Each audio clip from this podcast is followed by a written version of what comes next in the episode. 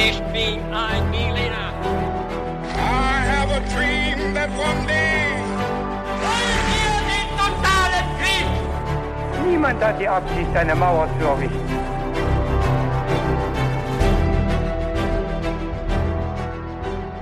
Hi und herzlich willkommen zurück zu einer neuen Folge His2Go. Ich bin David Und ich bin Viktor. Und äh, Victor, du wirst uns und mir gleich eine Geschichte erzählen, die du uns mitgebracht hast, die du aus den äh, Epochen und Kontinenten der Weltgeschichte rausgesucht hast für uns. Und du wirst mir gleich ein paar knifflige Fragen stellen zum Reinkommen und um zu testen, ähm, ob ich mich mit diesem Thema auskenne oder ob ich vielleicht gar keine Ahnung habe. Wir alle Zuhörende natürlich auch, die da mitraten können. Bevor wir damit gleich einsteigen, Victor, habe ich noch eine ganz klassische Frage, nämlich was äh, trinkst du zur heutigen Folge? Ja, David, ich trinke ähm, heute einen Espresso. Hm. Ganz einfach. Auch weil wir sehr spät aufnehmen. Also wir nehmen jetzt hier um 10 Uhr auf. Ja, Das ist eine ganz späte Aufnahme, wird vielleicht sogar noch eine Mitternachtsaufnahme. Ja, Late-Night-Show quasi. Mhm. Und da brauche ich einfach noch was, ähm, ja, wo ich so ein bisschen fit bleibe. Ich habe aber natürlich auch ein Glas Wasser da, sonst äh, wird es nicht so leicht mit dem Reden oder Sprechen. Mhm. Und David, was gibt's bei dir? Äh, ich muss ja nur zuhören oder darf zuhören äh, und ich glaube, ich bleibe von alleine schon wach. Einfach aufgrund der Geschichte, auf die ich mich sehr freue. Deswegen habe ich einfach einen Radler und ähm, da werde ich jetzt ein bisschen dran nippen und Victor, dann übergebe ich mal an dich und wir steigen direkt in die Folge ein. Ich bin sehr gespannt. Ja, so ist es. Und wir steigen mit einem kleinen Intro ein. Mhm. In der Nacht des 23. auf den 24. September 1877 haben sich knapp 500 Samurai in das gebirgige Hinterland Kagoshimas bei den Höhlen von Shiroyama verschanzt. Angeführt von Saigo Takamori sind sie die Letzten, die versuchen, ihre Kriegerkaste zu retten. Denn in einem modernen Japan ist kein Platz mehr für die Samurai, ihr Kriegshandwerk und ihre traditionellen Werte. Mit Sakeschalen, dem Reiswein stoßen Saigo, sein treuer Gefährte Beppu Shinsuke und die anderen Samurai an diesem Abend ein letztes Mal an, bevor sie sich den 30.000 Männern der kaiserlichen Armee stellen werden, die den Befehlen preußischer und französischer Offiziere gehorchen. Ja, das war das Intro. Äh, David, hast du schon mal so ein bisschen von dieser Geschichte gehört? Ja, das, äh, das sagt mir was. Dieses Ende der, Sam der Samurai-Zeit im Kontext der Meiji-Restauration in Japan. Mhm, Stimmt das? Also eine Zeit des Umbruchs, äh, in der sich Japan in kürzester Zeit modernisieren wird, glaube ich. Und äh, ich bin gespannt, was du dazu erzählen wirst, weil ich, äh, ich kenne mich jetzt auch nicht wahnsinnig gut aus, aber ein bisschen Vorwissen habe ich. Mhm. Äh, ja, und wir werden ja gleich sehen, wie weit dein Vorwissen reicht, Ja, denn äh, wir kommen jetzt zu den Fragen. Und die erste ist, wie nannte man den Anführer der Samurai-Familien? Hm. War das der Shogun? War das der Kaiser? Oder war das der Daimyo? Äh, das müsste ich jetzt eigentlich wissen, weil äh, der Kaiser, ja, ist nun mal der Kaiser Japans, also Ja. ist er kein Anführer einer Samurai-Familie, ebenso wenig der Shogun. Der ist sozusagen, boah, könnte ich jetzt gar nicht genau sagen, aber sowas wie der, der, der, der militärische Anführer Japans, also der die Oberherrschaft inne hat. Und äh, dann bleibt der Daimyo per Ausschlussverfahren, der muss es sein. Mhm, Okay, werden wir natürlich in der Geschichte erfahren. Mhm. Und dann kommen wir zur letzten Frage. Wie starb Saigo Takamori? Mhm. Starb er im Kampf in der Schlacht von Shiroyama? Beging er Seppuku, also Selbstmord, nachdem er verletzt worden war? Oder wurde er im Kampf gefangen genommen und enthauptet, was die Höchststrafe für einen Samurai war?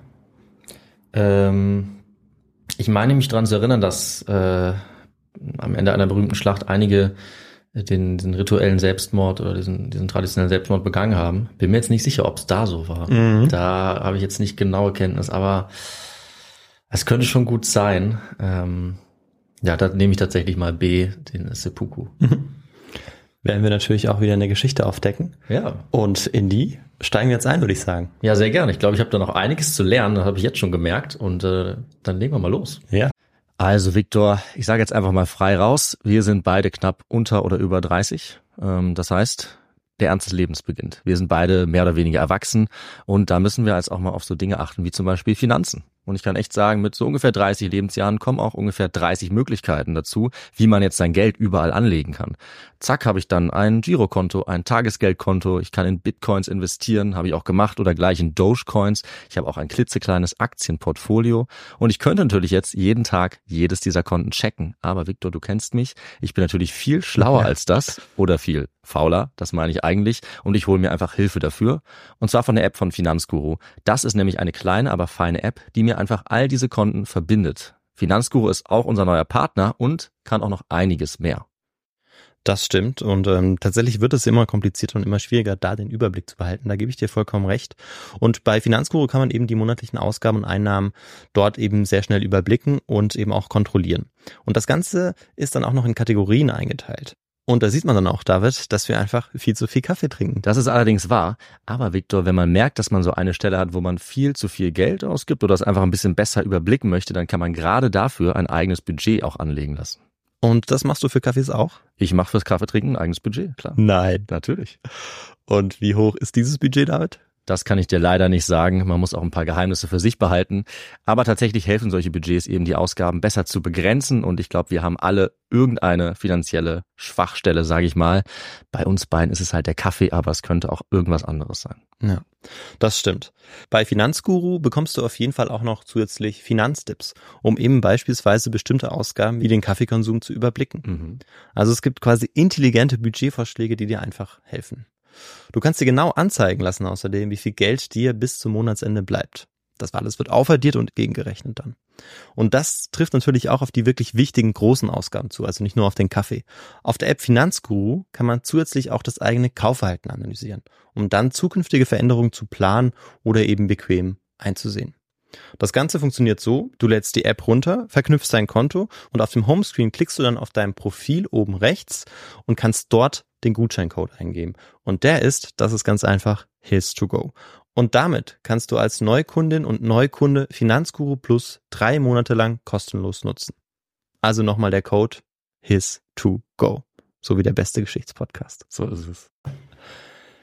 Ja, und ähm, wir fragen uns gleich am Anfang, wieso eigentlich Ende des 19. Jahrhunderts Japaner gegen Japaner kämpften, also Samurai gegen den Kaiser. Und äh, wir fragen uns auch, wie das Leben eines Samurai überhaupt aussieht. Und ähm, ja, damit kommen wir direkt am Anfang zu welchem Teil unserer Folge, David?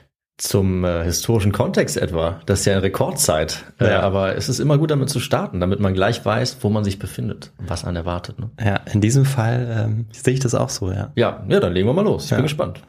Und ähm, die Samurai oder Samurai, wie man sie bis ins äh, 17. Jahrhundert bezeichnete, sind übersetzt oder heißen übersetzt eigentlich Dienende oder Beschützer.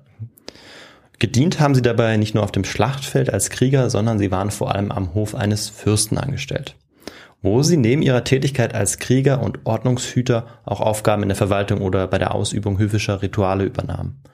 Bis zum 11. und 12. Jahrhundert handelte es sich bei den Samurai noch nicht um eine einheitliche Kriegerkaste, äh, also um eine fest umrissene Gruppe. Also es waren eher so im Prinzip vereinzelte äh, Ordnungshüter oder vielleicht auch Soldaten, Krieger, die eben einen Herrn, einen Fürsten beschützten. Ähm, aber sie waren noch nicht äh, zusammengefasst und es wird auch in der darauffolgenden Zeit so sein, dass es äh, Samurai gibt, die ähm, ja eine ganz andere Stellung hatten als andere, also auch ärmere Samurai, reichere Samurai, also das ist ganz unterschiedlich und das wird auch so bleiben. Aber dass es sich jetzt um eine äh, Gruppe eben handelt, die jetzt so langsam eben fest umrissen wird, wie ich es vorher gesagt habe, das kommt dann im ja, 12. und 13. Jahrhundert, genau zu dieser Zeit. Und das kommt mit einem neuen Verwaltungsapparat und dieser ist auf ähm, ja, militärische Fragen spezialisiert. Denn die Samurai-Familien fordern jetzt ein stärkeres Mitspracherecht bei der Lenkung des äh, ja, zerstückelten japanischen Reiches zu dieser Zeit. Und wer bis dahin das unumstrittene Oberhaupt war, David, das weißt du vielleicht. Äh, der Ähm, Kaiser. Genau, ja, der, Der Kaiser. verliert jetzt äh, an Macht. Und ich glaube, die Macht übernimmt der Shogun, wenn ich mich nicht täusche. Das ist richtig, genau. Ähm, vorher aber noch kurz, äh, für alle, die gerne so ein bisschen Faktenwissen haben, äh, der Kaiser regiert seit 660 vor unserer Zeitrechnung über Japan, also schon recht lange. Ist dort der Herrscher, wie gesagt, es ist ein zerstückeltes Reich. Ähm, also regieren kann man nur schwerlich sagen, weil ähm, ja, er repräsentiert das Reich, er ist äh, eigentlich das, das wichtigste Oberhaupt, aber ähm, es sind eigentlich eher Fürstentümer in Japan. Nach einem blutigen Bürgerkrieg, äh, der unter den Fürsten Japans und dem japanischen Kaiser geführt wurde, setzt sich im Jahr 1192 dann ein Anführer der Samurai durch und sein Name ist Minamoto no Yoritomo. Er wurde zum ersten Shogun Japans. Zum ersten, der diese Machtposition auch kaiserlich beglaubigen ließ und sie erblich machte. Denn im Rahmen der Stellung eines Herzogs gab es den Shogun im Prinzip auch schon vorher, aber jetzt wird er im Prinzip das militärische Oberhaupt. Und äh, damit haben wir auch schon eine Frage beantwortet. Ja. Tatsächlich ähm, wird dieser Shogun im Prinzip aus den Reihen der Samurai-Familien dann ähm, auserkoren. Ah, okay. Das war also doch die richtige Antwort. Ja, genau. Und äh, der Daimyo, wer war das dann? Das, da kommen wir jetzt im Prinzip direkt dazu, das sind die Fürsten, Ah. die über die einzelnen ähm, Hans, die Fürstentümer, herrschen. Mhm. Genau. Die aber auch ähm, im Prinzip zu den Samurai gehörten. Mhm. Ja. Ja, und ähm, vielleicht weißt du auch, David, was Shogun übersetzt heißt oder ähm, hast vielleicht eine Vorstellung? Hm, nee, das weiß ich nicht. Wobei ja, äh, es ist vielleicht nicht ganz so einfach, denn Shogun heißt so viel wie ein großer Barbaren unterwerfender General. Klingt erstmal gut als Titel, ja. Verstehe ich, dass man sich gerne so nennen möchte. Mhm. Und ähm, genau, also darauf werde ich jetzt gar nicht weiter eingehen. Du schaust mich so auch. fragend an. Wer sind die Barbaren, könnte man sich fragen, die er äh, unterworfen hat? Die Barbaren sind wahrscheinlich tatsächlich die ähm, ja nicht Samurai sozusagen, also alle die die nicht Samurai sind und ähm, die sich dadurch im Prinzip unter den Samurai befinden.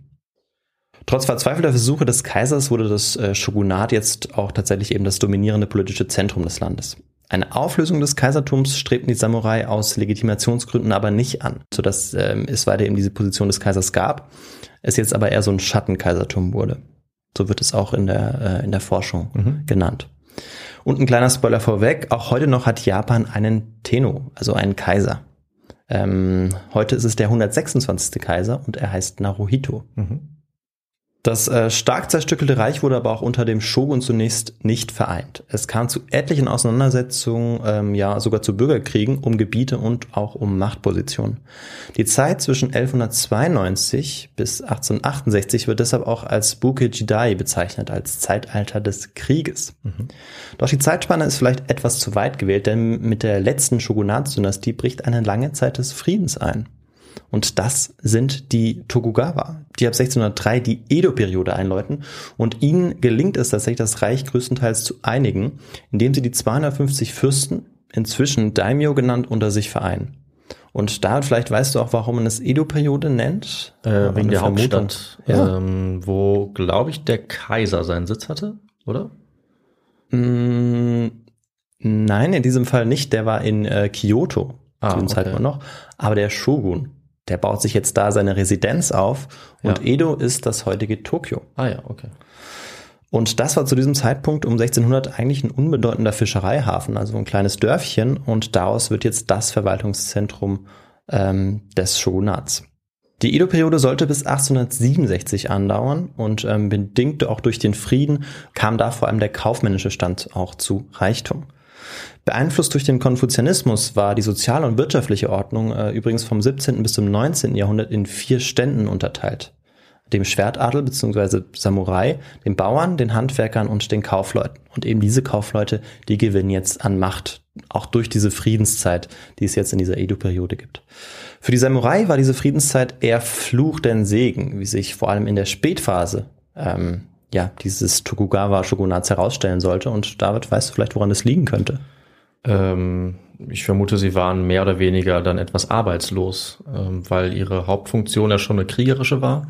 Und sie hat natürlich auch andere Rollen.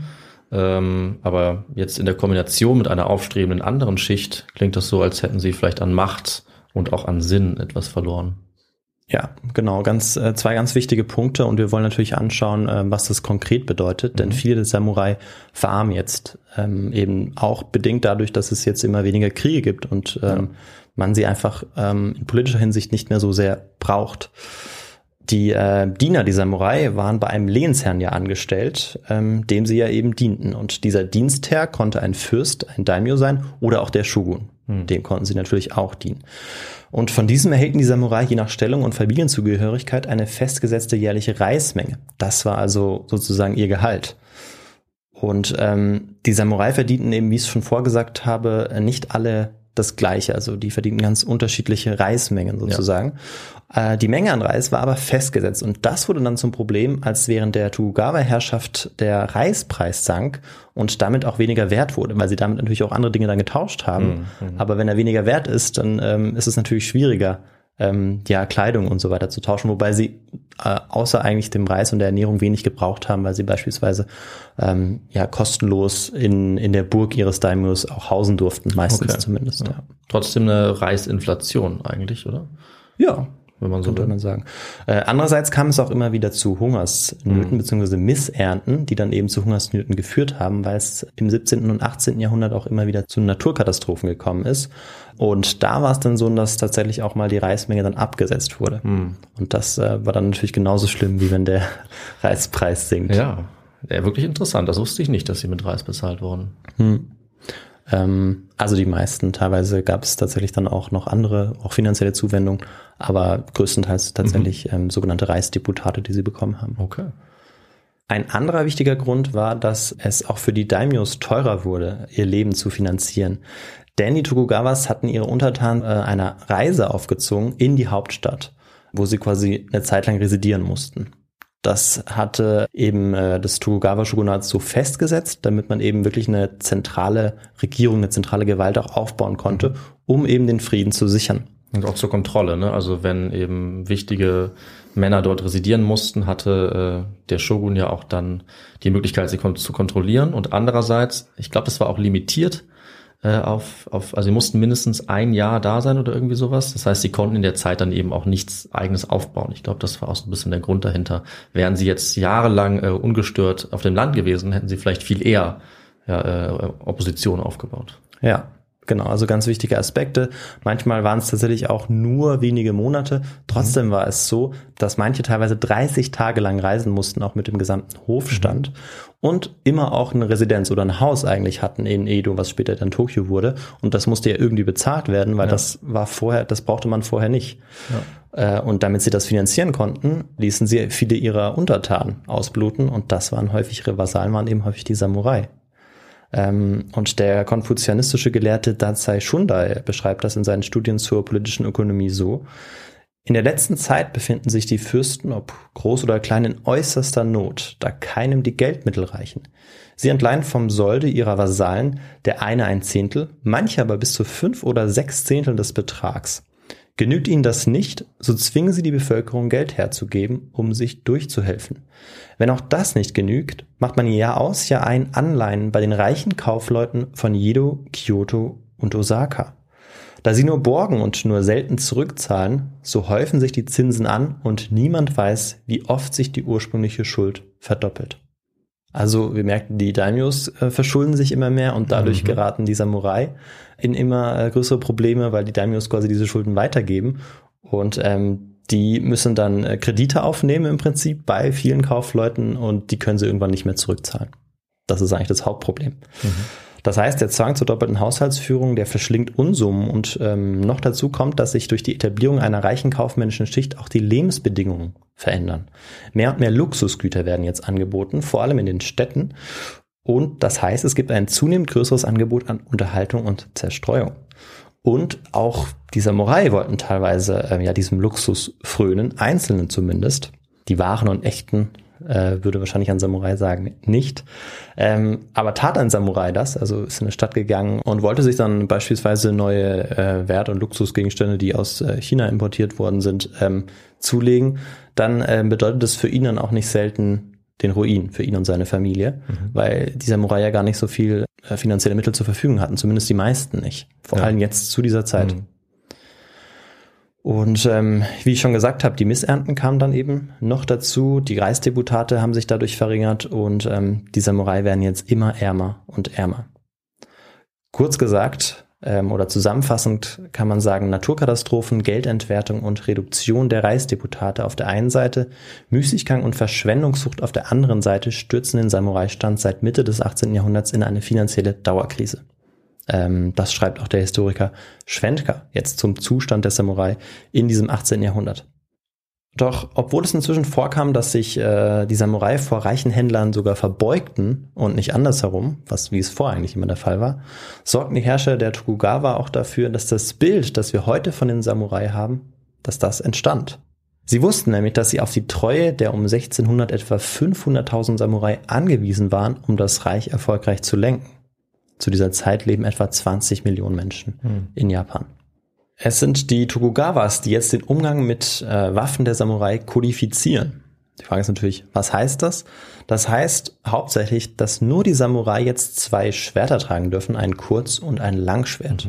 Vielleicht kennen wir das, wenn wir Bilder mal von Samurai gesehen haben. Es gibt natürlich diese typische Rüstung Ja. und meistens tragen sie eben zwei Schwerter. Und das, dieses, dass nur sie es tragen dürfen und dass sie es auch in dieser Form tragen dürfen, das entsteht eigentlich erst zu dieser Zeit. Außerdem erhalten sie auch den Zugang zu höherer Bildung, was dazu führt, dass viele Samurai sich auch daraufhin der Dichtung widmen. Auch das kennen wir vielleicht von den Samurai oder haben wir als Bild im Kopf, dass es eigentlich sich um eine kultivierte ähm, ja, Kriegergruppe handelt. Ja, auf jeden Fall.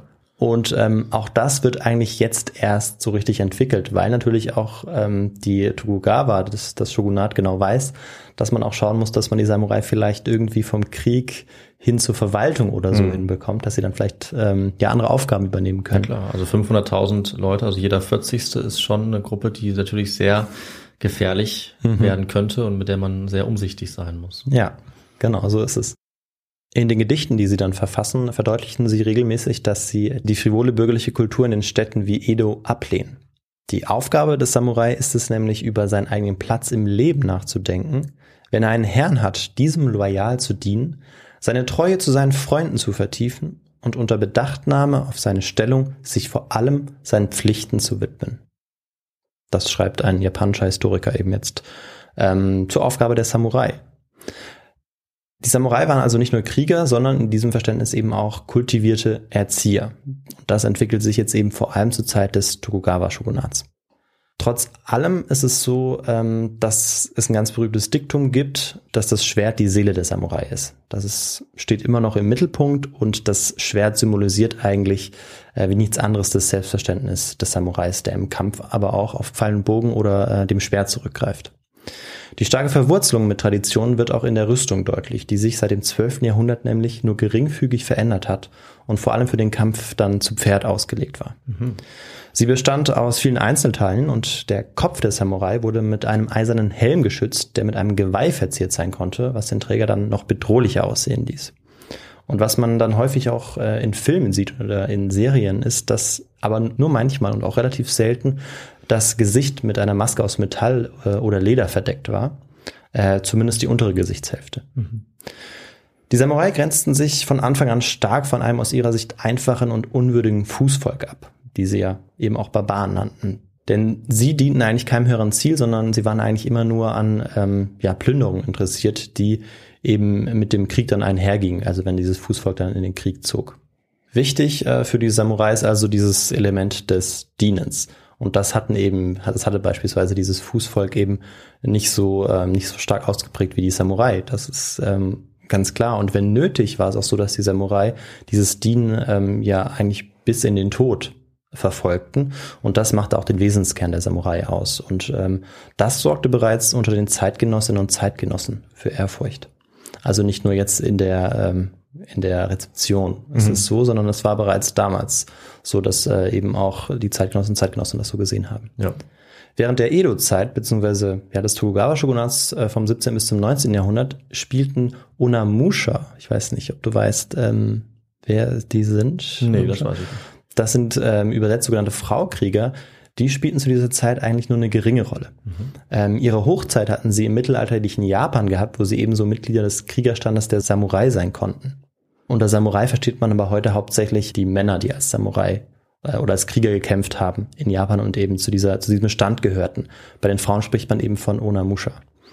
Einige dienten sogar als Leibwächterinnen in den Residenzen der Fürsten, doch äh, mit der Machtübernahme der Takugawa änderte sich das, denn Kriege gab es jetzt auch keine mehr zu führen und daraufhin wurden vor allem die Rechte der Frauen stark eingeschränkt und äh, sie wurden jetzt in die Rolle als Mutter gedrängt und äh, viele Samurai betrachteten Frauen inzwischen tatsächlich nur noch als Gebärdende. Und man muss sich das so vorstellen, dass die Beziehung zwischen einem Ehemann und seiner Ehefrau ähm, vergleichbar ist mit der Beziehung zwischen einem Fürsten und seinem Vasallen.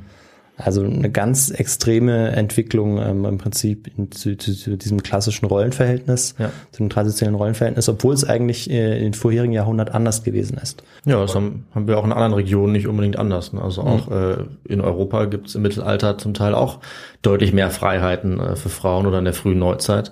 Und im 18., 19. Jahrhundert ähm, werden diese Rollenbilder dann immer versteifter und, äh, und fester und mit weniger Freiheiten verbunden für die Frauen. Also durchaus nicht ungewöhnlich aus unserer europäischen Perspektive, sage ich mal. Ja, genau. Und ich fand es einfach nochmal wichtig, das anzusprechen, weil äh, wir hatten auch einen Themenvorschlag, ähm, auch von, ähm, von einer Hörerin, die eben gerne auch mal was zu Kriegerinnen hören wollte, eben der, der Samurai. Aber in diesem Fall jetzt zu dieser Zeit spielen sie eben weniger eine Rolle, aber ich wollte es eben trotzdem angesprochen haben. Ja, dann lässt du es als Thema schon mal offen, ist gut. Genau, vielleicht gibt's ja da noch die ein oder andere Geschichte dazu. Ja, ja klar, klingt gut.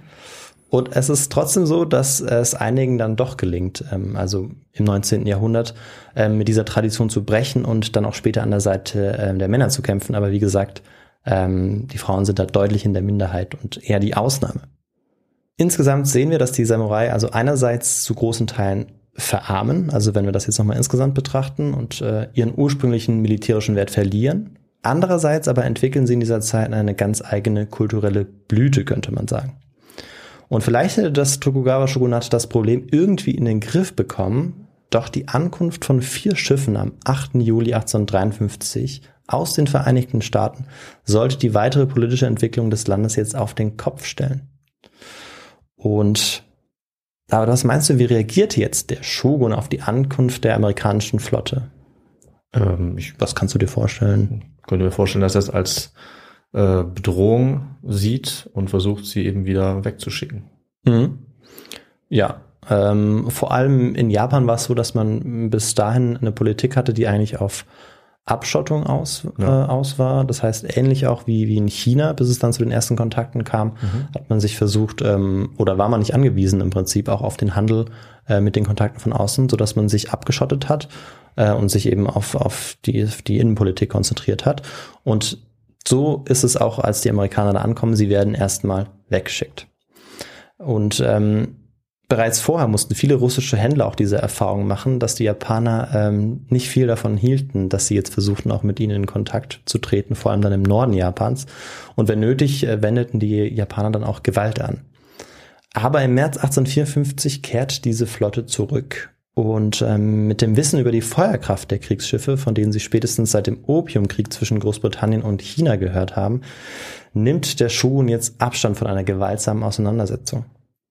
Dabei ist es aber nicht so, dass die Japanerinnen und Japaner unvorbereitet waren. Also sie hatten bereits vorher in einigen Regionen ähm, Handel zugelassen und waren dadurch auch in Besitz von Kanonen gekommen und hatten diese auch weiterentwickelt. Und auch äh, Musketen, ne? Also wir haben ja jetzt von den Pfeil und Bogen und Schwertern geredet und Speeren, aber es gibt ja auch seit einigen Jahrhunderten, wenn ich mich nicht täusche, auch schon äh, Kriegsführung in Japan mit Musketen, die sie eben von Europa übernommen haben, die sie auch selber in Japan bauen Ja, zu diesem Zeitpunkt. Genau, also du hast genau, du hast es angesprochen, sie entwickeln also die Waffen weiter.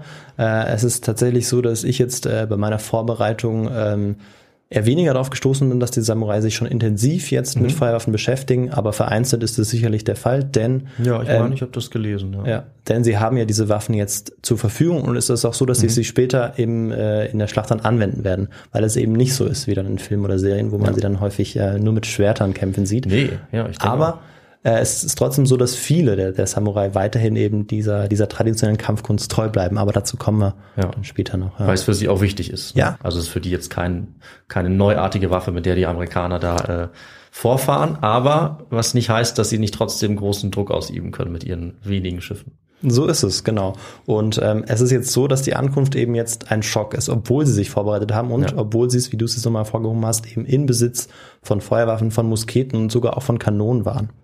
Der Shogun wollte auf keinen Fall einen Krieg riskieren und empfängt jetzt die amerikanische Delegation und schließt den sogenannten Vertrag über Frieden und Freundschaft.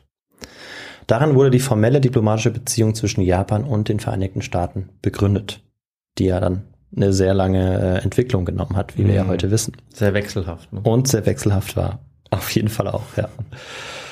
Und friedlich und freundschaftlich ist äh, natürlich auch ein absoluter Euphemismus. Denn äh, wenn in der Bucht zehn feindliche Kriegsschiffe und 1500 Soldaten stehen, überlegt man es sich natürlich zweimal, ob man das Angebot ablehnt oder nicht. Und bei dem Vertrag und allen, die unmittelbar darauf geschlossen wurden, spricht man deshalb auch von Ungleichen. Ungleich, weil sie größtenteils den westlichen Mächten Rechte zugestanden. Denn darin wurde unter anderem festgelegt, dass die Häfen den europäischen bzw. westlichen Großmächten offen stehen mussten, dass Wohnraum für Konsulate zur Verfügung stehen musste und dass niedrige Zölle zu gewähren waren. Und ähm, ja, da, jetzt habe ich schon wieder eine Frage an dich. Unglaublich, oder? Äh, ja, lass mal hören. Ja, was meinst du, hielten denn jetzt die Samurai davon? Die hielten davon nichts, die fanden das richtig blöd. Gut, ja. Vor allem die Radikalen. Mhm. Die dachten sich, das kann doch nicht wahr sein.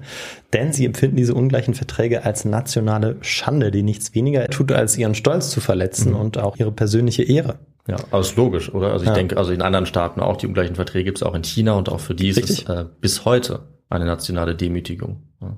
Ja, richtig. Und ähm, sie, vor allem eben die Samurai, die radikalen Samurai, waren nicht bereit, sich von ausländischen Mächten jetzt Regeln diktieren zu lassen und machten für diesen Kniefall, den eben der Shogun im Prinzip jetzt ähm, im Bilde gesprochen gemacht hat, den machen sie jetzt auch direkt verantwortlich, also den Shogun, weil er hat das ja unterzeichnet.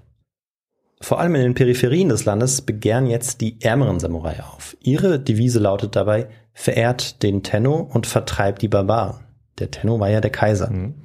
Mithilfe des Kaisers als Symbol des traditionellen Japans soll also die Einflussnahme der barbarischen europäischen Händler gestoppt werden.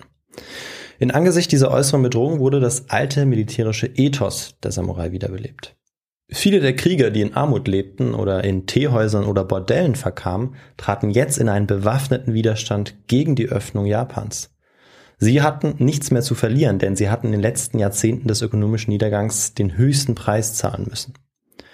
Durch Terror und Attentate auf Ausländer oder Repräsentanten des Shoguns machten die sogenannten Shishi, die ambitionierten Krieger des Samurai, auf sich und ihren Widerstand aufmerksam. Und nicht nur das, gemeinsam bekämpfen die Shishi bald auch die Truppen des Shoguns. Ihr übergeordnetes Ziel ist es nämlich, Japan unter der Herrschaft eines Tenno zu erneuern. Im Jahr 1868 gelingt es ihnen dann tatsächlich, den Shogun zum Rücktritt zu bewegen, als sie im Januar des Jahres den Kaiserpalast in Kyoto besetzen. In die politischen Geschicke des Landes wird jetzt der Shogun nicht mehr eingreifen, sowie kein Anführer einer anderen Samurai-Familie nach ihm.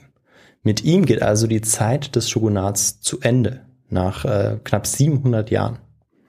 Jetzt ist es wieder der Tenno, der zum mächtigsten Mann in Japan wird, zumindest formell. Historikerinnen und Historiker haben diesem Moment den Namen Meiji-Restauration gegeben, beziehungsweise für alles, was dann folgt. Die Bezeichnung Meiji geht auf die Devise des neuen mächtigsten Mannes im Reiche, den 16-jährigen Tenno Mutsuhito, zurück. Meiji heißt so viel wie erleuchtete Regierung.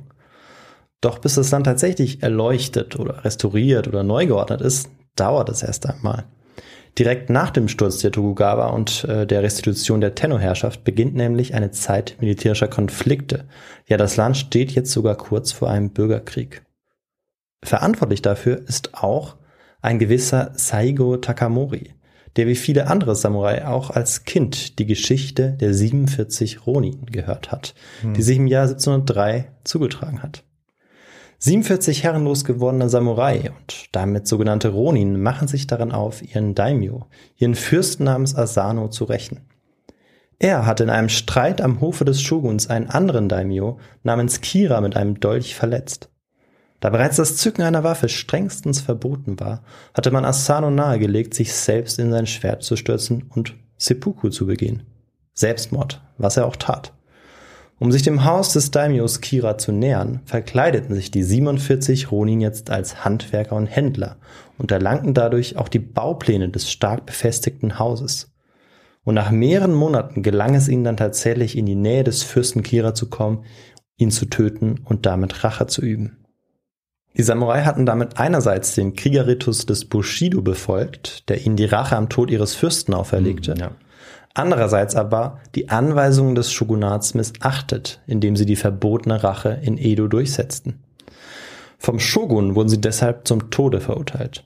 Aber es wurde ihnen erlaubt, den Ehrentod zu begehen, was alle verurteilten 46 Ronin auch taten. Der 47. wurde aufgrund seines jungen Alters begnadigt, damit er, so heißt es in den Quellen, so lange wie möglich lebe, auf dass er wie auch seine Nachkommen regelmäßig die rituellen Opfergaben für die Geister seiner loyalen Kameraden darbringen könne und stets den Ruhm, den diese Helden sich erworben haben, bezeuge, so dass ihr Beispiel in der gesamten Nation das Feuer der Ehre, der Gerechtigkeit, der Pflichttreue und der Opferbereitschaft brennen lasse.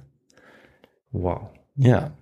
Diese aus der Sicht der damaligen Samurai vorbildliche Art des Dienens wurde auch für Saigo Takamori zum Leitbild. Ja, okay. Und äh, deshalb habe ich nochmal diese Geschichte erzählt, die eben eigentlich bis heute noch rezipiert wird und eine, eine große Bedeutung hat. Äh, auch ähm, damals für die Menschen. Und es ist eine Geschichte, die man sich eigentlich ähm, immer wieder erzählt und die äh, so ein bisschen auch mh, ja zu, zur Kultur im Prinzip in, in Japan gehört. Ja, also eine ganz wichtige Legende, die ja einfach ganz viel aussagt über das, was die Samurai aus ihrer Sicht ausmacht und aus der Sicht der Zeitgenossinnen und Zeitgenossen, aber eigentlich bis heute wahrscheinlich. Also es versinnbildlicht diesen äh, Charakter der Samurai wahrscheinlich. Ne? Genau, und ähm, ich werde auch gar nicht mehr dann so stark auf den Ethos eingehen, denn ja. ich wollte das eigentlich mit dieser Geschichte machen. Ich finde, mhm. die zeigt wirklich ganz gut, welche, welche Aufgaben ein Samurai hat und ähm, welche, welche Lebenseinstellung ja. er hat. Oder auch Einstellung zum Tod, ja. die in dem Fall ganz wichtig Stimmt. ist. Und nicht nur für Saigo Takamori, sondern auch für viele seiner Nachbarn ähm, war eben diese Geschichte ganz wichtig. Denn Saigo wuchs in einer Samurai-Hochburg auf, können wir sagen. In der Stadt Kagoshima, die in der Provinz Satsuma auf der Insel Kyushu liegt, weit entfernt von Edo, waren fast 40 Prozent aller Familien Samurai. Also fast jeder zweite äh, oder jede zweite Familie war eine Samurai-Familie. Saigo wuchs in einer Samurai-Familie niederen Ranges auf, konnte sich aber aufgrund seiner außergewöhnlichen Körpergröße und seiner Korpulenz von seinen Kameraden abgrenzen. Er wog relativ früh bereits 120 Kilogramm, war, hm. war breitschultrig und sein Hals soll dem eines Stiers geglichen haben. Nicht schlecht. Also ungefähr wir beide zusammen. Ja. Wobei? Na, wir beide sind auch ja. äh, zusammen immer mehr, ne? Ja, du bist aber auch auf dem Weg dahin, äh, aber jetzt im positiven Sinne. Klar, äh, deswegen ähm, hier mein Schwert immer dabei. Ja, dazu muss man sagen, dass du, dass du ins Fitnessstudio gehst. Ja, aber das war's dann auch. ja, sonst kann ich leider nichts. Ja, das stimmt. Nein, Spaß. Du kannst schon noch ein bisschen was. Naja, trotz dieser physischen Ausgangslage war er auch sehr schnell und gewandt, was aus ihm natürlich einen hervorragenden Kämpfer machte. Aha, ja, da sieht man's. Ja, also er war nicht nur schwer, sondern auch wendig. Mhm. Außerdem war er ein lebensfroher, neugieriger und freundlicher Mensch, wie wir aus den Quellen und Beschreibungen der Zeitgenossinnen und Zeitgenossen deuten können. Vor allem aufgrund seiner Kampfkunst und seiner gewaltigen Physis entdeckt auch der hiesige Daimyo Saigo bald für sich und beauftragt ihn früh mit Geheimmissionen. Nach der Unterzeichnung der ungleichen Verträge, also wir sind jetzt im Jahr 1854, mhm. leitet er militärische Operationen gegen die Samurai des Shoguns. Denn auch der Shogun hat ja äh, Samurai-Kämpfer unter sich. Das ja. heißt, jetzt kämpfen im Prinzip teilweise Samurai gegen Samurai. Das Was wird jetzt ein bisschen wild. Wahrscheinlich für sie auch nichts Neues ist, weil das hat es ja äh, viele hundert Jahre lang auch gegeben. Das stimmt, ja. Ja. Nur in jetzt im Kontext, wo äh, vielleicht nicht mehr Fürsten gegeneinander kämpfen in so einem ja. kleineren Rahmen, sondern es tatsächlich jetzt im Prinzip um, um Japan geht. Ja, um, die, die Zukunft, die Zukunft ne, des um Genau. Im Prinzip ja um alles eigentlich, um das staatliche System, um die Ausrichtung. Ja. Äh, ja. Und gemeinsam mit seinem alten Schulfreund Okubo Tashimichi hatte er dabei so viel Erfolg, dass er, wie auch sein Freund, den ich gerade genannt habe, dass er nach der Beseitigung des Tokugawa-Shogunats im Jahr 1867 und 1868 zu einem wichtigen Ratgeber des Kaisers wird. Dieser sitzt jetzt nicht mehr in Kyoto, sondern in Edo äh, in Tokio. Von dort aus soll die Neuordnung des Staates und der Gesellschaft vorangetrieben werden. Und ähm, was braucht man, wenn man so eine Neuordnung vorantreiben möchte? Ich wollte jetzt gerade reflexartig historischer Kontext sagen. ja, ich habe auch gerade gedacht. Das Aber ich glaube, das ist es äh, nicht. Ich würde sagen, ähm, man braucht äh, ja ein fachkundiges Personal, also Leute, die einem dabei helfen, wenn man nicht größenwahnsinnig ist. Und ich denke mal, der hat sich dann auch Leute gesucht. Ja, er hatte viele Ratgeber und ähm, vor allem braucht man ja auch einen guten Plan. Ja. Und äh, genau den hatte der Tenno, wie auch die vielen einflussreichen Ratgeber, ähm, den hatten sie nicht. Ach so. Also sie hatten oh. keinen richtigen Plan. Ja. Ähm, bald aber zeichnet sich ab, dass eigentlich ähm, ja das Vorbild für diese Modernisierung, die jetzt kommen soll, der Westen ist. Mhm. Das ist eigentlich das Einzige, was man weiß. Wie man das aber genau von oben jetzt durchsetzen soll. Denn ähm, ja, etwas von oben durchzusetzen, das heißt eben, ähm, dass im Prinzip jetzt die Regierung bzw. der Tino eben jetzt Regeln schaffen muss, dass es jetzt so wird wie im Westen, wo es eben teilweise aber auch äh, von unten heraus quasi entstanden mhm. ist. Also wo die Bevölkerung diesen Wunsch geäußert hat ja. ähm, nach einem nach einer Nation. Also sozusagen organischer entstanden wäre und über eine längere Zeit wahrscheinlich auch, weil diese genau das ist jetzt vielleicht ein Spoiler, aber diese Meiji-Restauration wird ja innerhalb von kürzester Zeit auch, oder glaube ich, durchgeführt. Ja, genau. Also ja, man kann sagen, etwa 20 Jahre dauert mhm. äh, die Meiji-Restauration. Ähm, da wir gar nicht so viel jetzt darauf eingehen werden, sondern uns vor allem ähm, Saigo Takamori anschauen, ist es jetzt gar kein so großer Spoiler. Mhm. Wichtig ist jetzt, ähm, dass viele der Ratgeber sich sicher sind, dass eben ähm, das jetzt der richtige Weg ist, die feudalen Strukturen zugunsten einer starken Zentralregierung aufzulösen. Das Tokugawa-Shogunat hatte zwar schon eine stärkere Zentralregierung aufgebaut, aber für sie waren die einzelnen Fürsten, die Daimyos, noch ganz wichtig. Und da die Daimyos auch Samurai waren, sollten, ähm, sollte quasi jetzt ihr Gut, ihr Besitz aufgelöst werden und verstaatlicht werden. Ja. Und äh, nicht mehr nur die Daimyos, die Fürsten, sondern eine Regierung um den Kaiser sollte jetzt die Geschicke des Reiches lenken. Und um dieses Ziel zu stärken, braucht es, das ist ganz wichtig, eine Armee. Und zwar eine Armee, die sich eben auf diese Regierung einschwören lässt. Und deshalb hieß der Grundsatz der Modernisierung ein prosperierender Staat und eine starke Armee. Fukuko Kyohei. Saigo Takamori war nicht per se gegen eine Modernisierung, das ist vielleicht nochmal ganz wichtig, ähm, dass man das sagt, sondern es ging ihm einfach zu schnell. Also die Reformen, die eingeleitet wurden, die ähm, sollten eigentlich erstmal auch mit den Samurai besprochen werden. Das war seine Haltung. Denn er wollte, dass die Interessen der Samurai berücksichtigt werden, auch vom Kaiser, denn er war ja einer der Ratgeber. Aber nur wenige andere Ratgeber teilen auch seine Meinung und deshalb ja, es ist auch häufig so, dass der Kaiser ähm, dann eben nicht so handelt, so entscheidet, wie ähm, Itakamori es gerne hätte. Um eine einheitliche Armee aufzubauen, wurde eine allgemeine Wehrpflicht eingeführt im Jahr 1872. Und dieses Konzept der allgemeinen Wehrpflicht war den Samurai völlig fremd. Und mhm. sie waren darüber auch entsetzt, denn ähm, sie verloren dadurch auch ihren Sonderstatus als einzige Waffen tragen zu dürfen. Aber das hatte man alles besprochen, auch diese, diese Einführung der allgemeinen Wehrpflicht eben äh, im Austausch mit ausländischen Behörden und auch Offizieren, die das empfohlen hatten. Federführend für diese Entwicklung war unter anderem sein ehemaliger Schulfreund und Weggefährte Okubo Tashimichi. Dieser hatte zwei Jahre lang Europa und Nordamerika bereist und die Funktionsweisen der dortigen Staatsform als Modell auserkoren. Im Jahr 1872 äh, bzw. 73 war äh, Seigo Takamori tatsächlich der einzige Ratgeber, der nicht im Ausland gewesen ist. Mhm. Ähm, das ist vielleicht nochmal ganz wichtig, das hervorzuheben, damit man weiß, wie stark dann die Einflussnahme auch des Westens war zu diesem Zeitpunkt. Inzwischen gibt es fast zwei Millionen Samurai und die müssen sich jetzt von heute auf morgen entscheiden, ob sie sich für einen lächerlichen Sold eben dieser Armee äh, oder für diese Armee kämpfen, in den Dienst der Regierung stellen oder ob sie Widerstand leisten. Ihren Vorgesetzten, den Daimyos, bot man Pension an, damit sie ihre Stellung, ihre Burgen und auch ihre persönlichen Garden aufgaben. Und wenn ein Daimyo tatsächlich dieses Angebot annahm, dann wurden natürlich seine Samurai-Vasallen, die unter ihm standen, die wurden im Prinzip arbeits- und heimatlos. Ähm, und das ist auch häufig passiert und äh, das hat natürlich die Verarmung ähm, dann noch weiter verschärft, der äh, Samurai. Einigen, vor allem den Vermögenden, bot man auch an, in einen neuen Hochadel zu treten, der an der Spitze einer neuen Gesellschaft stehen sollte. Aber ganz viele lassen sich von diesen Angeboten nicht ködern. Sie sind weiterhin empört darüber, dass die Berater um den Kaiser denken, dass sie dafür bereit seien, ihr Leben als Samurai aufzugeben. Den Kaiser machen sie übrigens nicht dafür verantwortlich, sondern sie beharren darauf, dass seine Entscheidungen nur das Ergebnis schlechter Ratschläge seien und sie machen vor allem die Ratgeber dafür verantwortlich, für die Politik. Viele Samurai, die sich gegen den Weg der westwärts orientierten Modernisierung entscheiden, müssen ihren Besitz, darunter auch ihre wertvollen Schwerter jetzt veräußern, damit sie überhaupt noch ihre Frauen, Kinder und sich selbst ernähren können. Auch wenn sich einige ehemalige Samurai dazu durchringen können, Aufgaben in der Verwaltung, dem Handwerk oder der Landwirtschaft zu übernehmen, ist eines sicher, das neue Japan hat die Samurai bitter enttäuscht. Zuletzt bleibt den Samurai eigentlich nur noch die repräsentative Symbolkraft, von der große Teile der Bevölkerung immer noch einen ja, großen Respekt haben. Aber wenig später wird ihnen auch ja das dafür stärkste Symbol eigentlich genommen. Nachdem ihnen das Tragen des Zopfknotens und das öffentliche Anlegen traditioneller Gewänder untersagt wird, wird ihnen nämlich auch das Tragen der beiden Schwerter außerhalb des eigenen Hauses verboten. Der vielerorts noch friedliche Protest und Widerstand schlägt daraufhin äh, in Form offener Revolten um. Vor hatte man es noch versucht, tatsächlich auch mit Petitionen.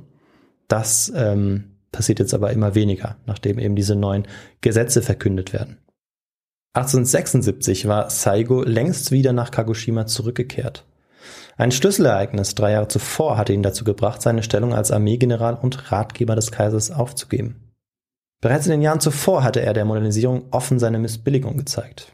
Bei öffentlichen Anlässen äh, legte er sich beispielsweise einfach äh, traditionelle Kimono und Sandalen an, wenn, äh, wenn überhaupt, also wenn er überhaupt Sandalen trug. So, ich dachte, wenn überhaupt was trug. Äh, Nee, nee. Sorry, äh, mach weiter, ja.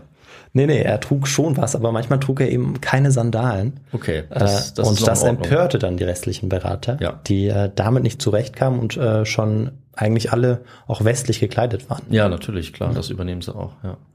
Trotz seiner Stellung lebt er äh, weiter bescheiden und erhebt auch keinen Anspruch auf seine Bezahlung als äh, höfischer Ratgeber.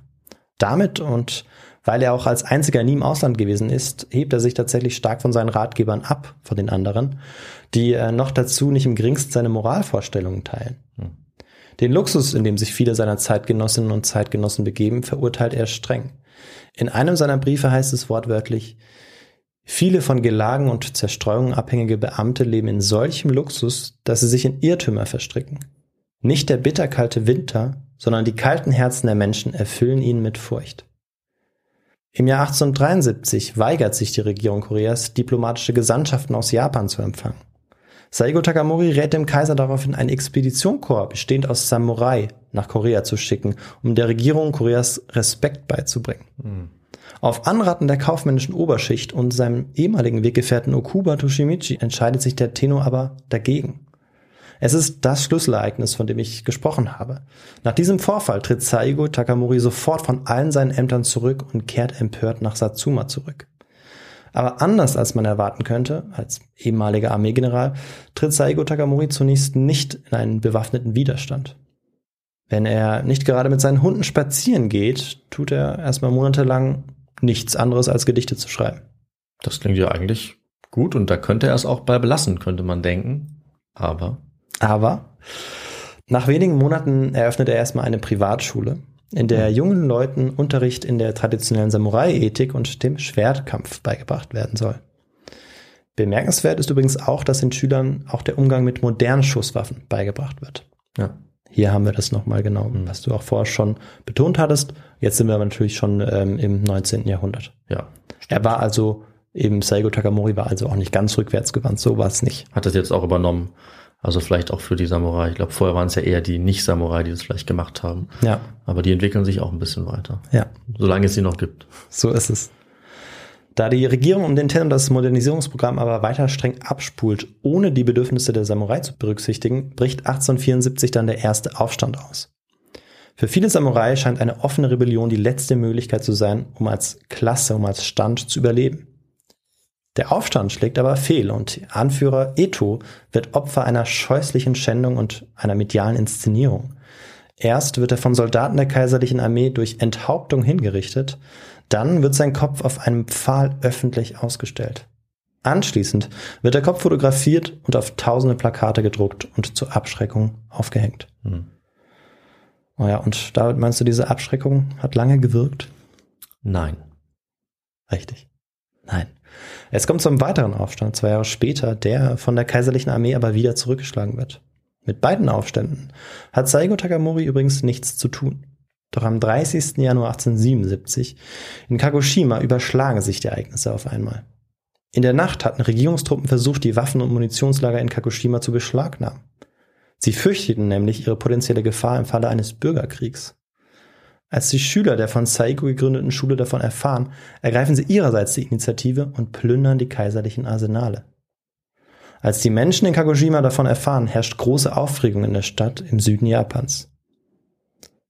Aber von all dem hat äh, ja, Saigo Takamori nichts mitbekommen. Hast du eine Ahnung, warum? Er war mit seinen Hunden. Ja, ja, wirklich? Wahnsinn. Ja, natürlich. Äh, Spaziergang gemacht, ne? Hat Ja. vielleicht ein Eis gegessen und dann auf einmal kommt er wieder und denkt sich, oh, Blöd gelaufen. Mist. Ja, so ist es gewesen. Also er war mit seinen Hunden auf Jagd gewesen, ähm, hat nichts mitbekommen und ähm, seine Schüler hatten ihn natürlich bei dieser Aktion auch nicht gefragt. Er war ja auch nicht da. Und auf dem Weg zurück von seinem Spaziergang sieht er bereits von weitem, dass etwas nicht stimmt. Einige Schüler erwarten ihn nämlich vor seinem Haus und sie erzählen ihm stolz, welche Tat sie vollbracht haben. oh nein, ja. haben sie ihn umgebracht. Nee, umgebracht nicht, aber sie haben eben dieses Munitionslager. Ach so, okay. Ich dachte, sie haben noch schlimmere Sachen gemacht. Ja, okay. Ähm, genau, das haben sie geplündert und ähm, Ja, Saigo Takamori freut sich aber trotzdem nicht, wie du es vermutet hast. Ähm, Im Gegenteil, er gerät daraufhin in Rage. Shimata, ruft Saigo, verdammt. Und auch von seinem 17-jährigen Sohn kann er jetzt nicht gebändigt werden, ähm, wie dieser später erzählt. Und äh, er fängt wirklich an, jetzt richtig wütend zu werden und alle um sich rum anzuschreien. Und das macht er auch, weil er jetzt in diesem Moment weiß, dass er die verantwortungslosen Taten seiner Schüler nicht wieder rückgängig machen kann. Und sie bedeuten, dass eine militärische Auseinandersetzung nicht mehr zu verhindern ist. Dessen bewusst befiehlt er seinen Offizieren umgehend, sich jetzt für den Kampf bereit zu machen. Währenddessen hatte man in Tokio von dem Widerstand seiner Schüler gehört und Saigo Takamori wurde daraufhin zum Feind erklärt. Angeführt von französischen und preußischen Offizieren und unter dem Kommando Okubo Tashimichis zogen 60.000 Mann der kaiserlichen Armee in den Süden, um die aufrührerischen Samurai zu stellen. Sie hatten modernste Waffen und schwere Artillerie wie Gatling-Maschinengewehre bei sich, die die Samurai noch nicht hatten. Hm. Doch viele der Soldaten waren wehrpflichtige Bauernsöhne, die jetzt in ihren königsblauen Uniformen ihre Kindheitshelden umbringen mussten. Wohl fühlten sie sich dabei sicher nicht, denn für einige von ihnen waren die Samurai wirklich ja unbesiegbare, fast gottgleiche Menschen. Der Historiker Habersetzer schreibt dazu, es war, als würde der Kaiser von ihnen verlangen, einen Traum zu töten. Bereits an dieser Stelle wollte ich aber eben nochmal erwähnen, dass auch die Samurai mit Gewehren kämpften. Ah ja. Spätestens jetzt mhm. Haben wir das nochmal geklärt. Nicht so wie in äh, so einem Film, an den man vielleicht denkt. Ne? Richtig, genau. Der vielleicht Last Samurai heißt. Genau, mit äh, Tom Cruise. Ja.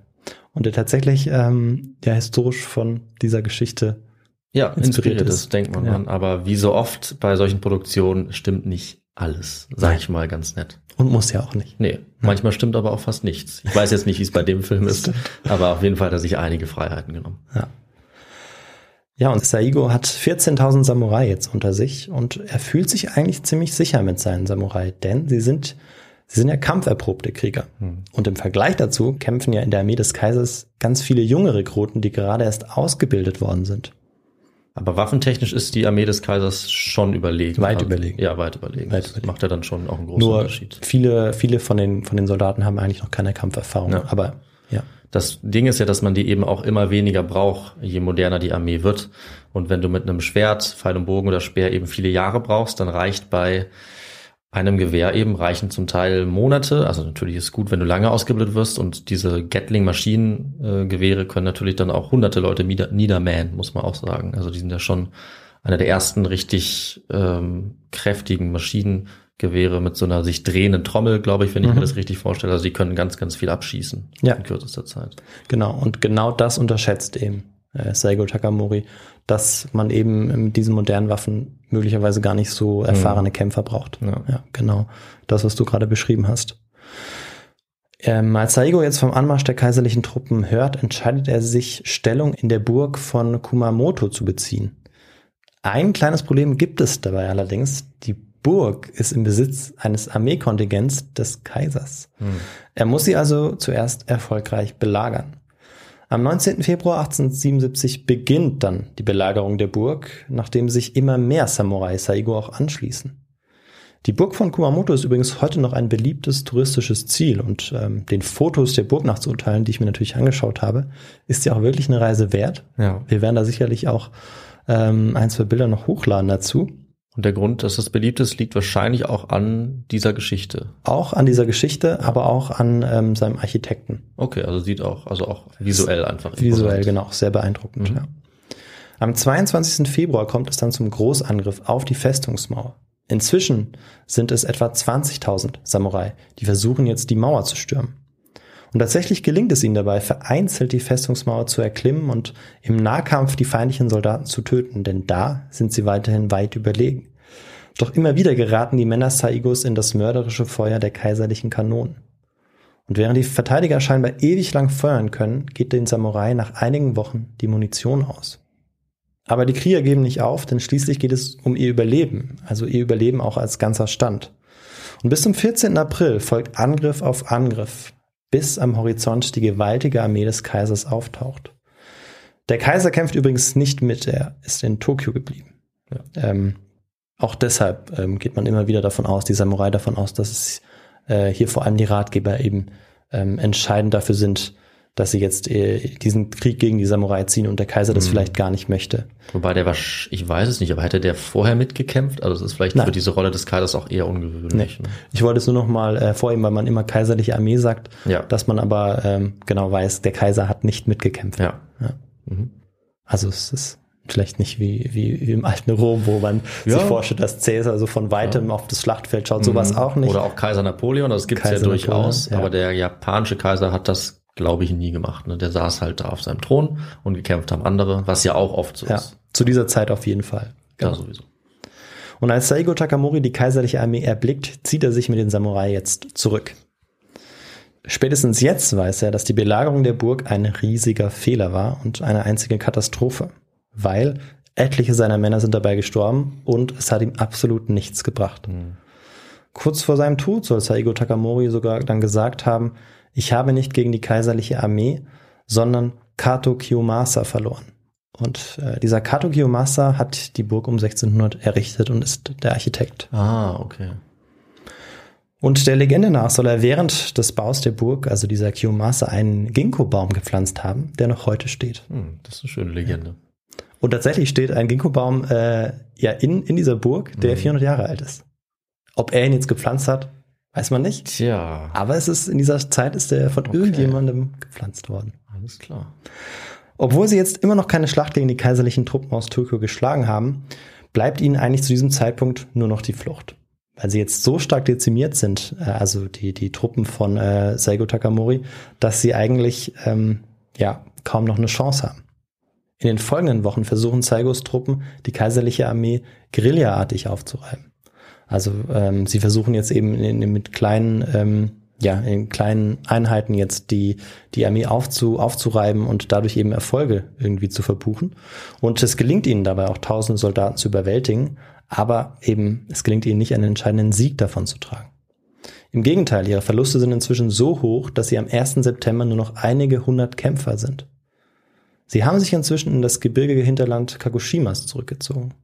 Dort, bei der Höhle von Shiroyama, suchen sie jetzt Schutz, während sie auf den Angriff von 30.000 Soldaten warten. Von Shiroyama aus genießen die knapp 500 Männer jetzt ein letztes Mal den Blick auf die Bucht von Kagoshima und auf die Vulkaninsel Sakurajima. Ein letztes Mal wird Go gespielt und ein letztes Mal werden auch Gedichte geschrieben, bevor sie am 23. September ein Bote der kaiserlichen Armee erreicht und ihnen die Kapitulationsbedingungen vorliest.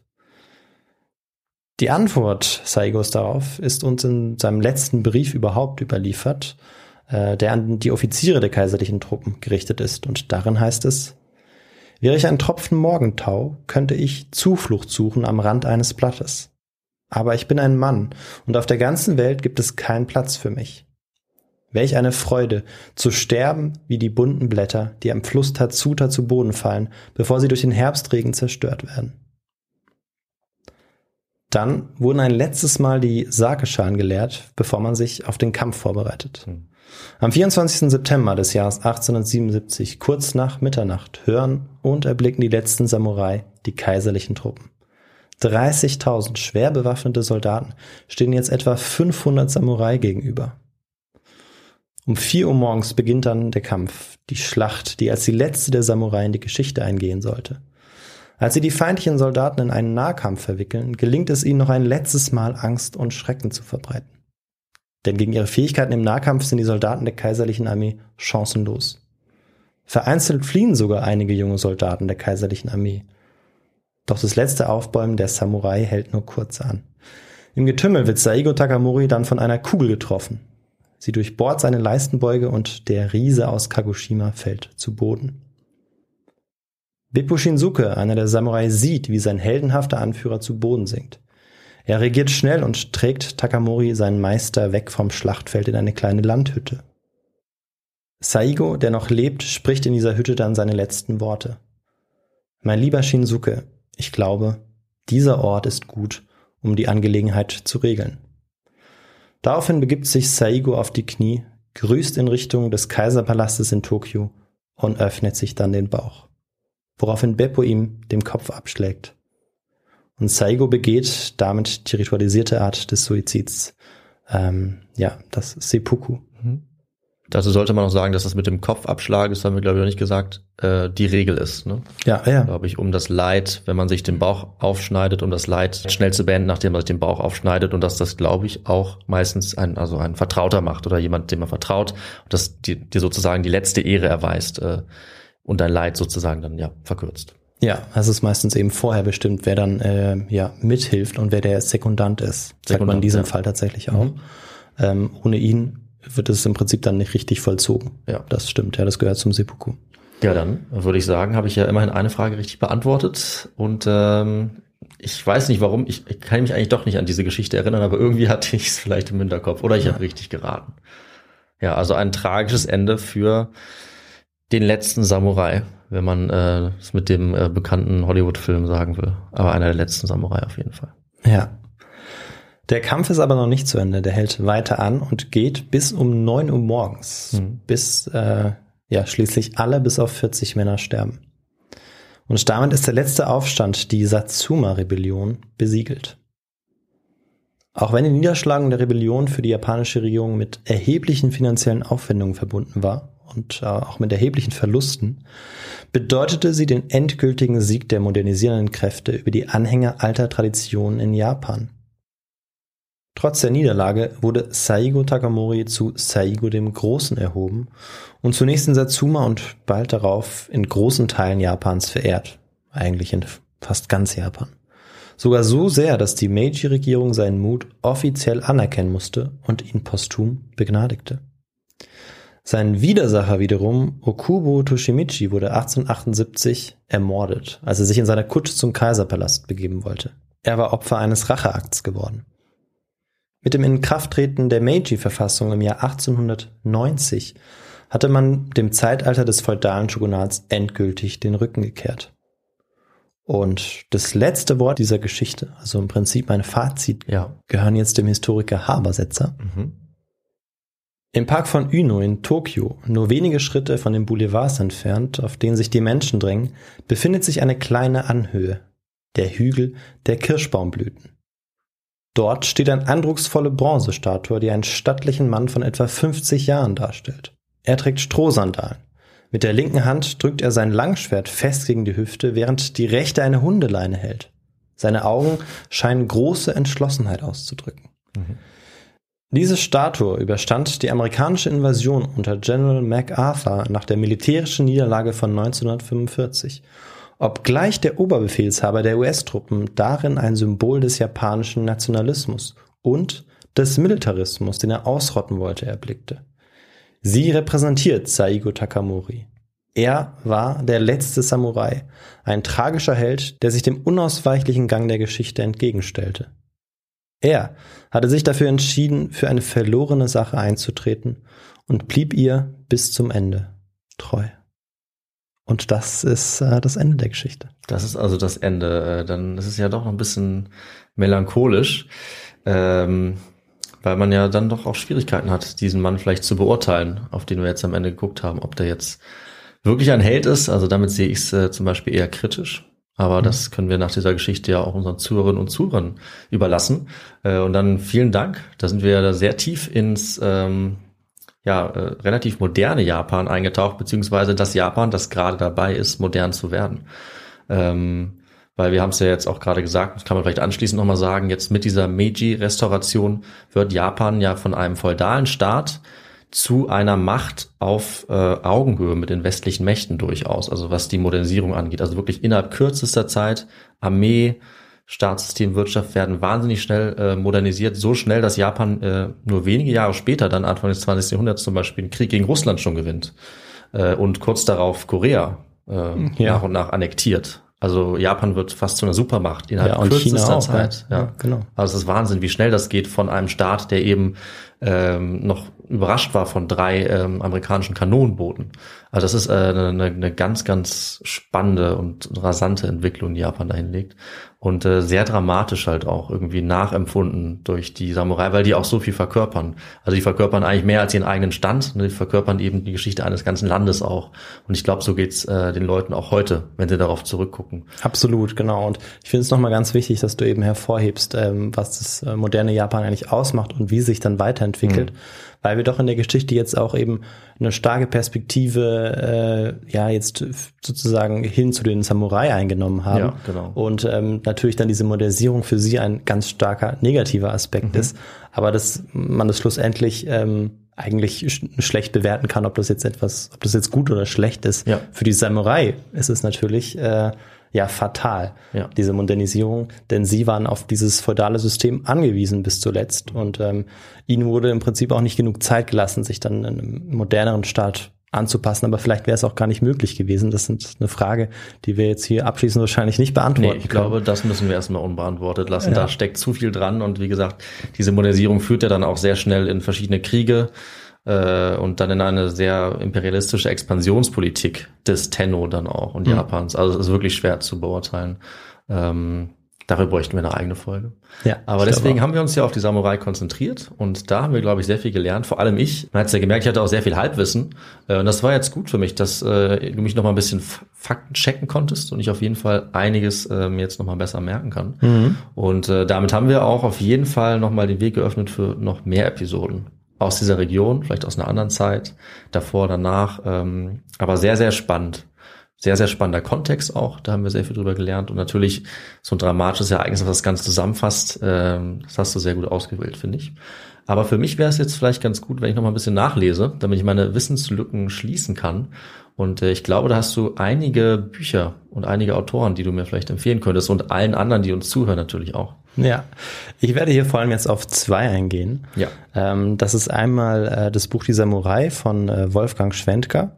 Das ist eben aus dieser CH Beck-Reihe. Ich hatte ähm, es vorher in der Geschichte schon mal kurz angedeutet, Ja. dass ich eben da dieses Buch genutzt habe, äh, als wir uns mal quasi äh, im Off gesprochen haben Stimmt, so ja. in der Geschichte. Ja.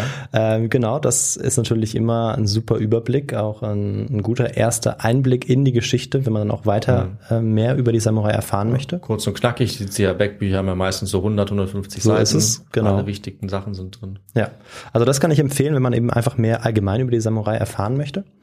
Und ähm, das andere Buch, das ich äh, auch sehr empfehlen kann, ähm, heißt Die Krieger des alten Japan, berühmte Samurai, Ronin und Ninja.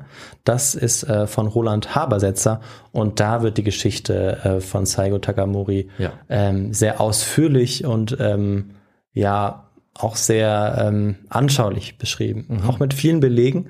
Ähm, also Roland Habersetzer ist ähm, auch Historiker, ist aber auch Kampfkunstexperte und das merkt man Wow. an der einen oder anderen Stelle. Okay. Ähm, aber er kennt sich gut eben auch mit diesem Gefühl, mit der Kultur aus und deshalb kann ich das ähm, sehr empfehlen, dieses Buch. Und da kommen noch ganz viele andere, ganz bedeutende äh, ja, Persönlichkeiten vor, die vielleicht für die eine oder andere Geschichte gut sind. Das glaube ich. Und vielleicht werde ich ja dann auch äh, zum Kampfkunstexperten, weil wir sind ja nur Historiker. Noch keine Stimmt, Kampfkunstexperten. Dafür reicht ins Fitnessstudio gehen, glaube ich nicht. Noch nicht, Auch ne? wenn man das manchmal denkt. äh, ja, dann äh, weiß ich auf jeden Fall Bescheid, wo ich reinschauen kann. Und an der Stelle musste ich dran denken, dass wir ja auch schon zwei Episoden aus Japan haben. Ja, absolut. Einmal über die Ninja, weil du es ja gerade genannt hast, und einmal über äh, den Überfall, der Angriff der Mongolen, die Invasion, auch auf äh, das feudalistische Japan. Also wer noch nicht genug hat vielleicht von diesem Kontext, kann sich diese beiden Episoden noch äh, reinziehen. Ähm, das haben wir gar nicht angesprochen. Das stimmt, Habe genau. Da kommt- einfach mal gemacht. Ja, und da kommen ja die Samurai auch nochmal vor, vor allem jetzt ähm, bei dem äh, bei der Invasion der Mongolen. Ja, bei beidem. Ne? Bei den Ninja spielen sie auch eine Rolle, Mhm. aber bei den Mongolen wehren sie die ab. Kleiner Spoiler. Ups. Ja, Naja. genau. Und das ist übrigens ein ganz wichtiger Moment für die Samurai Ja. und auch für äh, den Shogun, denn da kann er sich in dieser Zeit kann er sich dann auch nochmal deutlich abheben vom Tenno. Aber ja, Gut, vielleicht erfahren wir auch mehr dazu in der Folge. Ich weiß das ehrlich gesagt nicht mehr. Äh, ähm, deswegen komme ich lieber schnell zum Ende, Ja. bevor wir hier äh, uns noch verplappern. Und äh, dazu würde ich einfach nochmal sagen, wie ihr uns unterstützen könnt, wenn ihr möchtet, wenn euch diese Folge gefallen hat. Ihr könnt uns nämlich sehr gerne schreiben mit äh, Vorschlägen wie dieser oder anderen und auch mit konstruktiver Kritik einfach an kontakt.histogo.de oder ihr schreibt uns über unsere sozialen Medien, Twitter oder Instagram, was ihr denkt. Ähm, da freuen wir uns sehr und äh, sind immer sehr motiviert, wenn ihr auch mit uns in Kontakt tretet und wir antworten euch auch sehr gerne und haben so ein bisschen Kontakt mit euch, mit unserer Community. Ähm, ihr könnt uns auch auf YouTube beschreiben, da sind wir auch noch. Ansonsten könnt ihr uns auch sehr gerne bewerten. Überall dort, wo ihr Podcasts hört, besonders auf Spotify und Apple Podcasts, hilft uns das sehr für unsere Sichtbarkeit. Aber auch überall natürlich, was euch am liebsten ist. Wenn ihr uns ähm, finanziell unterstützen könnt, dann könnt ihr das gerne über unsere Webseite tun. Da gibt es eine Banküberweisung, äh, also ein, ein, Formular, eine IBAN und es gibt auch einen PayPal-Link. Äh, oder ihr kauft etwas aus unserem äh, Merchandise-Shop. Tassen, T-Shirts, Pullover, Sticker, wir haben alles da. Äh, ich finde, sieht ganz schick aus. Ja, auf jeden Fall. Ich ja. habe eine Tasse zum Beispiel auf meinem Schreibtisch hier stehen. Ja, und ähm, dann würde ich sagen, ist alles gesagt. Und wir reden gar nicht weiter rum, sondern äh, ich bin jetzt wieder dran, mir eine Folge zu überlegen in zehn Tagen. Dann so ist es. Äh, am 20. Und wie immer wird uns das, äh, auch wenn ich es noch nicht weiß, aber ich garantiere dir, Victor, in eine andere Zeit und eine andere Region führen. Und lass dich überraschen. Ja, und dann sage ich ciao und wir hören uns in zehn Tagen. Macht's gut. Tschüss.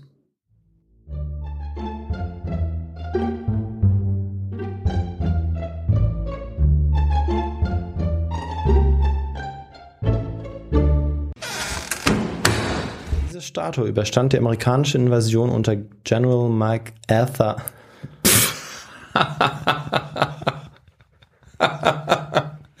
ja, gut. Äh. Und hier beenden wir die Folge. Na dran.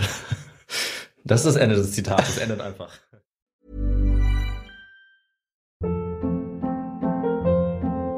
Hold up. What was that? Boring. No flavor. That was as bad as those leftovers you ate all week. Kiki Palmer here, and it's time to say hello to something fresh and guilt-free. Hello Fresh. Jazz up dinner with pecan-crusted chicken or garlic butter shrimp scampi. Now that's music to my mouth. Hello Fresh. Let's get this dinner party started. Discover all the delicious possibilities at hellofresh.com. Planning for your next trip?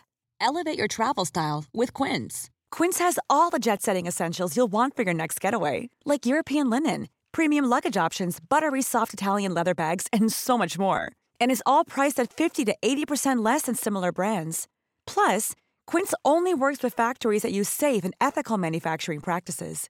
Pack your bags with high-quality essentials you'll be wearing for vacations to come with Quince. Go to quince.com/pack for free shipping and 365-day returns. Hi, I'm Daniel, founder of Pretty Litter. Did you know cats tend to hide symptoms of sickness and pain? I learned this the hard way after losing my cat, Gingy. So I created Pretty Litter, a health monitoring litter that helps detect early signs of illness by changing colors, saving you money and potentially your cat's life. Pretty Litter is veterinarian developed, and it's the easiest way to keep tabs on your fur baby's health right at home. Go to prettylitter.com and use code ACAST for 20% off your first order and a free cat toy. Terms and conditions apply. See site for details.